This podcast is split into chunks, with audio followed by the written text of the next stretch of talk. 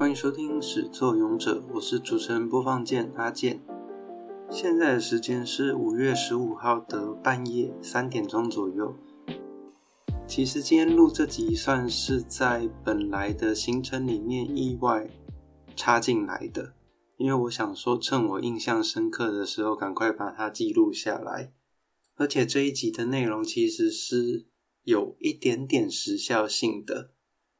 这个周日呢，感谢心理师干杯的阿宝邀请我跟他去看了一出舞台剧。这出舞台剧是台南人剧团在水源市场播出的《爱情生活》最新版本。阿健本人其实不是这么的艺文路线，听节目走向也知道就是个宅宅。那比较常看戏剧的时期，其实是多年前在国外念书的时候，因为那时候住在伦敦，距离他们的西区音乐剧区算是非常的方便，所以大概每个月会跟朋友一起去选一出剧来看。伦敦西区就跟纽约的百老汇一样，是舞台剧各个剧团很常去进驻的地方。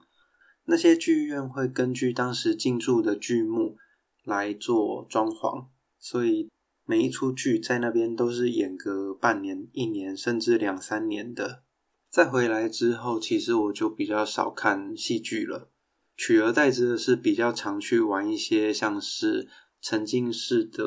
剧本杀啊、沉浸式体验啊，或是密室逃脱之类的。所以这次有机会去看剧场，还蛮期待的。说回到台南人剧团在水源剧场里面演的《爱情生活》。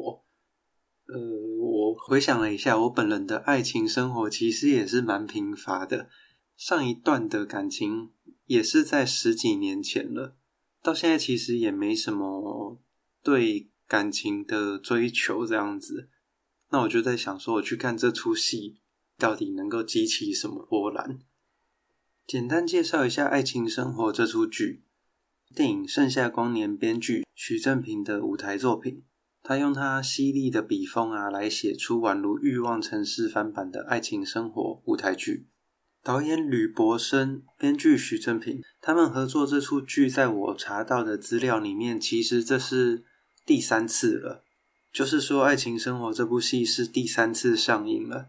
第一次上映的时候是在二零零八年，那时候的《爱情生活》是一个像玻璃橱窗的浴室和卧房。那在二零一五年第二次上映的时候，改成了一个像是拳击场一样的大浴室。这次二零二三年上映的版本也是用类似拳击场一样的浴室，场地边边是一圈像是如果你有去过那种露天温泉啊，会有一个台阶，你可以走进去。然后它在场地里面铺满了类似 PU 橡胶啊，或是竹炭的那种感觉的小碎块，演员在中间。做出一些比较大的动作或者地板动作的时候，可以在上面滚啊、打架什么的，其实还蛮精彩的。这一次上映和前两次比较不一样的地方是，这次的背景是用同婚通过二零一九年同婚通过的故事背景，来把两位主角从男女异性恋改成了两位男生，那也让这出戏有一点点不一样的刺激啦。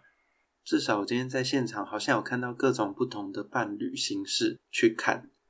然后也因为这样，这次的版本他们在宣传的时候就有用几句话哈，后同婚时代的多批恋曲，然后它的副标题就叫做攻受版。爱情生活里面啊，把两位主角一个比喻成猫，一个比喻成狗。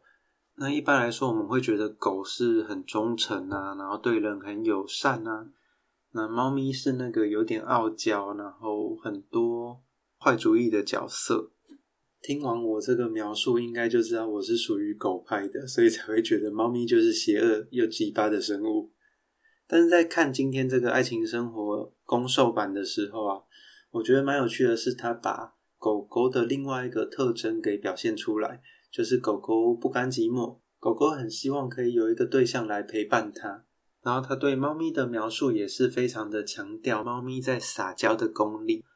今天去看的卡斯里面，这位猫咪的演员真的是非常的可爱。在剧里面也有搭配手机的滤镜功能，然后把自己变成猫咪的脸，那几段真的是超级萌的。刚刚有提到，我本人其实在感情是有一点点贫乏的，所以我一开始在看的时候，我是先从角色的背景去做投入。故事的一开始是两个角色，他们一进场就直接在浴缸里面鸳鸯戏水，然后两个人在戏水的过程有一些对话，中间就有介绍到狗狗的背景。猫咪说，他在夜店的时候就跟月老许愿呐，我希望今天可以碰到一个主动来跟我搭讪的人，然后那个人最好是住在市区的独栋套房，套房里面有一个浴缸，然后这个晚上这位亲爱的对象可以来把我带回他的家里面。然后我听到住在市区，然后有个浴缸，我很自然而然的就把自己投入了这个狗狗的角色。那当然，我是不会在外面乱捡猫咪回家的。有趣的是，这一段到后半段，猫咪就画风急转直下，说他要住进来狗狗的家。他一边自我介绍，说自己在二零一九年的时候在电视上面看到同婚通过，一个兴奋就不小心对家里的人出柜了，于是他就被爸爸赶出家门，四处流浪。这是猫咪的背景，这边就迎来了第一个冲突。也是最让我觉得这家伙不配叫做狗的部分。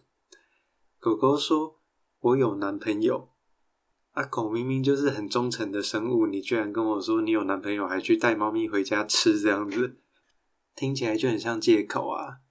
第一段就在这样子半推半就的情况下，猫咪又发挥它的非常强的撒娇功力，最后狗狗就答应让它进驻了。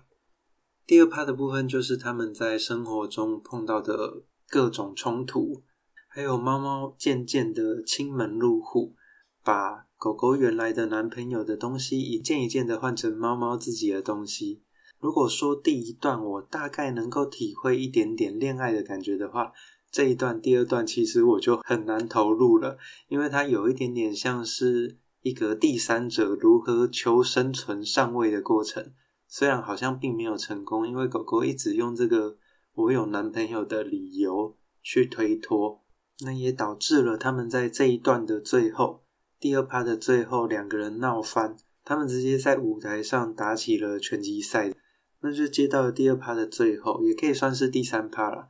猫咪就离开他，然后自己去旅游。这个旅游本来是猫咪想要邀狗狗一起去，或者是希望狗狗带它去的。那一段其实我觉得看得有点心酸，因为猫咪在做很多事情都是想要找狗狗一起的，但狗就一直嫌它烦。跟我一起去看的阿宝他就说：“凭什么都是他自己爽到，然后完全不替对方考虑，这样子很过分啊！”第三趴出去玩的最后，其实我觉得蛮精彩的。那故事的结局是在第四趴，第四趴的安排其实很巧妙。还有运用很多剧场空间，然后演员和观众的对话来完成这个作品。我毕竟算是看剧场没有很多的人，所以我碰到今天这个演出模式，我觉得还蛮新奇有趣的。特别是他们还要走下舞台来访问到场的观众，这边我就不多说了。而且可能每一次演出的情况不会一样，就留待大家有机会自己去体验了。这部爱情生活运用猫跟狗的形象来讨论关于婚姻、关于爱情、关于在都会里面人与人情感之间的模样。我自己觉得在看这出剧的时候是蛮能够投入其中的，即使像我一个感情贫瘠、没有故事的人，我也可以在里面得到很多的思考。我很喜欢里面猫咪说的一句话是。我很小很小的，不会占用你多少空间，我只要你那一点点剩下来的位置给我就够了。然后可是他进到他的空间里面，又开始在那边作怪，留下各种印记，然后偷偷的把自己的东西埋在人家的地方。这个部分其实要是现实中发生，可能会让人觉得很生气，但是他演员真的很可爱，就推荐大家真的可以去看看。然后今天去看戏的时候，除了心理师干杯的阿宝之外，我们还有碰到心理师的欢乐之旅。最近因为 Apple Podcast 首页排名冲击快的哇哈雅涵心理师，还有赛后派对的 Ben Ben，我们在离开剧场之后，还因为真的这个内容跟婚姻关系、跟男女之间的感情有一点点小小的讨论，我们就站在水源市场的门口，在那边讲婚姻到底是不是一个必要的东西，或是为什么人一定要谈恋爱这样子的议题。然后我自己是觉得说，现在的婚姻很多都只是为了交差，那还不如真的如果有小孩之后再来赶快结婚。虽然这个想法很离经叛道啦，但是我自己是觉得蛮实际的，而且也不用说结婚了之后在那边生不出来，被人家催着很烦的感觉。然后离场的时候，要是有填他们的观赏心得问卷的话，可以去拿小礼物。小礼物每一个人拿到的都不一样哦。我觉得这个部分台南人剧团真的超用心的。小礼物是台词的小卡，我拿到的台词是他们戏里面出现的一张签诗，签诗上面写“两情相悦红线系，佳偶天成共此生”。我拿到这个礼物的时候，直接笑出来。不过这其实蛮讽刺的，因为这出戏里面的猫咪跟狗狗，其实在过程之中吵架的时间远大于他们两个人在两情相悦的时间。最后，我来借用阿宝他在 IG 限动上面写的他看《爱情生活》这出戏的心得来分享给大家。第一点，委曲求全不会得到爱情，只会退无可退。第二点。感情是一段关系，而婚姻只是一段契约，所以大家可以好好的想一下，婚姻这个契约跟感情这段关系，哪一个才是重要的哦？然后阿宝的第三点是大猫拍万岁，屁嘞，狗狗比较可爱，好不好？什么大猫拍万岁？不过今天这两个演员，我觉得他们很厉害的是，在谢幕的时候。剧中那个狗狗就是很可恶的感觉，会让人觉得他就是渣男。但是在谢幕的时候，他的气质是完全不一样的，就是那个角色和他个人，我觉得是有稍微做出两个不一样人的感觉啦。然后阿宝的最后一点心得是：如果对方只把自己的需求当成唯一要务，那你也不过就是满足他欲望的物品。台南人剧团的爱情生活这出戏，在本周四到本周日。五月十八号到二十一号都还有场次，所以有兴趣想要看的人可以赶快去买票。我会把这出剧的资料还有购票的链接都放在资讯栏，有兴趣的人可以去看看。然后我要说这个舞台设计我很喜欢，因为它的灯光的部分真的打得很棒。然后它真的会在舞台上面洗澡，会在浴缸里面翻滚，舞台真的很好玩。今天的节目就短短的到这边吧。然后要麻烦各位听众，不管你是用 Apple Podcast、KKBox、Spotify 或者是 Mixer Box，都帮我评个五星的评论，然后可以来 Facebook 或 IG 来找我聊聊天，也帮我把节目分享给你的朋友哦。始作俑者，我们下次见，拜拜。